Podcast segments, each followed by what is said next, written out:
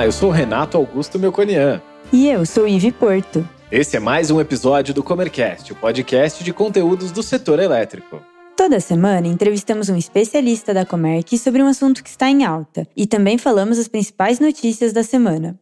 A sigla PPA está em pauta entre os players do mercado de energia. Mas o que significa essa sigla e qual a sua proposta? Como os contratos neste modelo podem beneficiar os consumidores de energia e os geradores? E, claro, quais são os principais cuidados que é preciso ter antes de tomar alguma decisão? Para tirar todas as nossas dúvidas, convidamos Natália Mendes, executiva de relacionamento com clientes aqui na Comerc.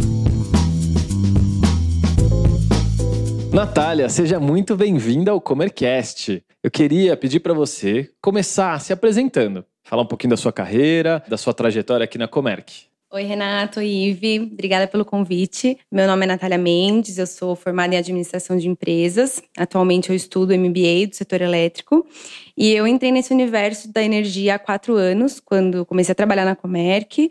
Comecei como middle e hoje eu sou executiva de relacionamento com clientes na área de gestão de consumidores livres. Bom, Natália, vamos para o assunto de hoje. Explica para gente o que é um PPA. Bom, Renato, PPA é uma abreviação da sigla em inglês Power Purchase Agreement, que nada mais é do que um acordo ou um contrato de compra e venda de energia. No Brasil, geralmente a gente usa essa nomenclatura quando se trata de contratos de mais longo prazo, como 10, 15, 20 anos, e geralmente eles são ofertados por empreendimentos que ainda vão ser construídos, como por exemplo uma usina eólica ou uma usina solar. Esse modelo de contrato ele é muito comum no ambiente regulado, onde o gerador fornece energia por muitos anos para as distribuidoras, mas a gente tem visto com mais frequência né, a oferta desse produto no mercado livre de energia também. Da mesma forma como acontece nos demais contratos do mercado livre, o PPA é um contrato bilateral no qual é possível negociar as condições comerciais, como preço,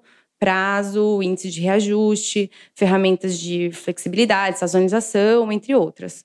No mercado cativo, o PPA normalmente é oferecido para as distribuidoras através de leilão, né? E no mercado livre funciona como? Consumidor compra direto do fornecedor? É, no Mercado Livre, a, a, dinâmica do PPA é exatamente como a de outros contratos de mais curto prazo.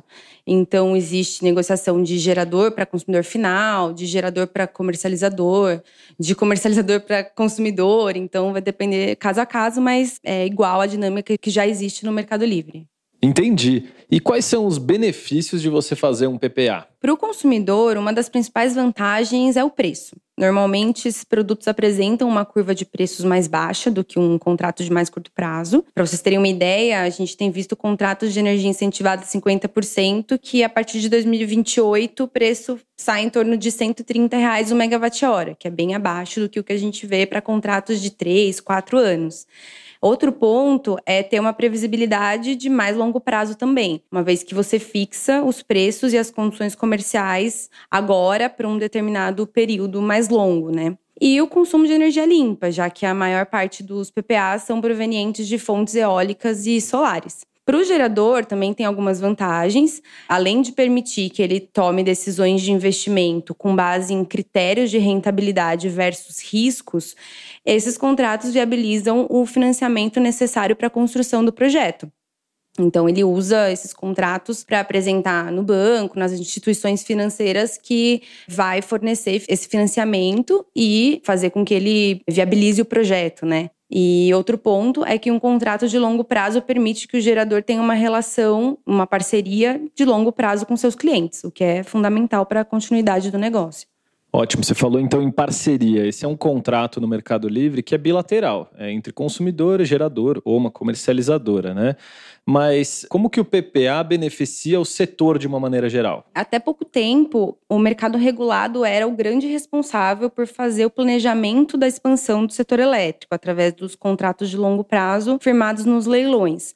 Mas agora o mercado livre representa 30% do consumo total do país, né? Então é, a gente tem percebido que os PPAs no mercado livre são instrumentos essenciais para a continuidade da expansão do setor. Nath, muito obrigado pela sua participação. E eu queria finalizar pedindo para você falar para a gente quais são os cuidados que um consumidor tem que ter para fechar esse contrato de longo prazo. É importante o consumidor saber que os preços sofrem reajustes anualmente, então geralmente acompanhando a inflação, Mas, como no Brasil é muito difícil adotar uma premissa de previsão de inflação, ainda que tenham dados históricos e até relatórios, enfim, do Banco Central com projeções de inflação, uma forma de se proteger contra os preços altos no futuro é negociar uma curva decrescente de preços.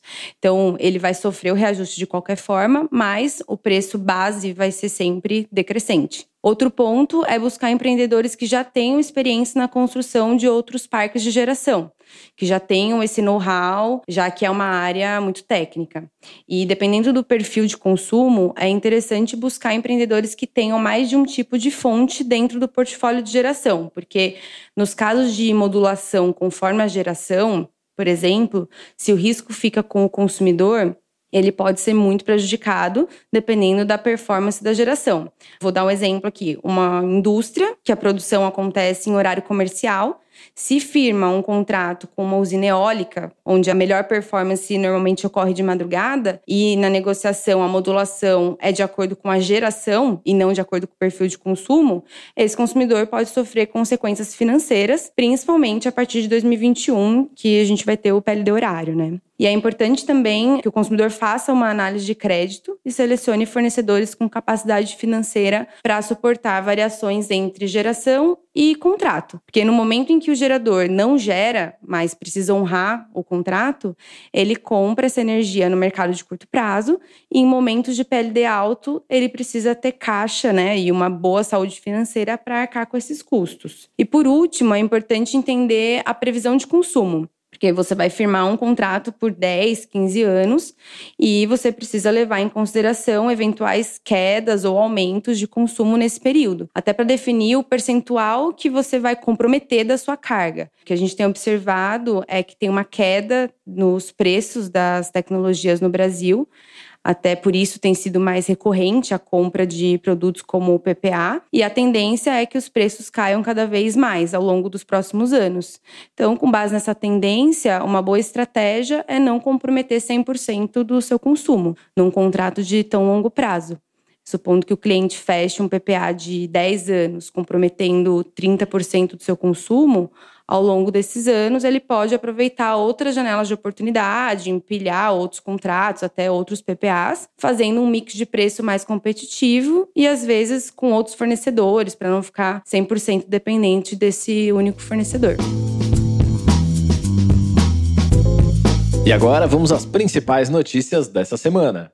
A Câmara de Comercialização de Energia Elétrica registrou queda de 2% no consumo de energia de fevereiro, em relação ao mesmo período do ano passado. O ambiente de contratação regulado recuou 3,8%, por conta do aumento de migrações de consumidores para o mercado livre de energia. Por outro lado, o mercado livre teve um crescimento de 2,3% no consumo, o que é uma boa notícia para esse mercado que cresce cada dia mais.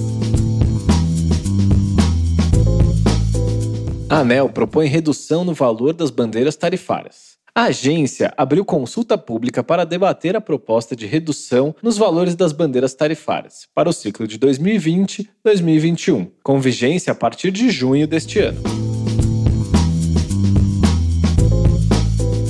A ANEL aprova reajuste médio de 6,21% nas tarifas da Light. As novas tarifas entram em vigor neste domingo. A distribuidora atende 3,8 milhões de unidades consumidoras no Rio de Janeiro e em outros 31 municípios do estado.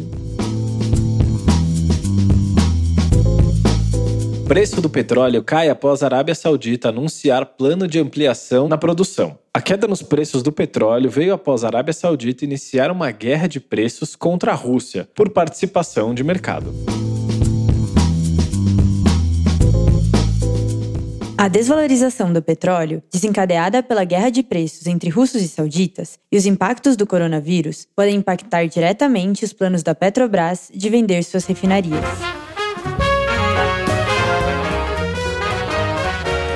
Gostou desse episódio? Ficou com alguma dúvida ou tem alguma sugestão de tema para o Comercast? Mande para a gente em faleconosco.comerc.com.br ou nas redes sociais. Até, Até a próxima. próxima.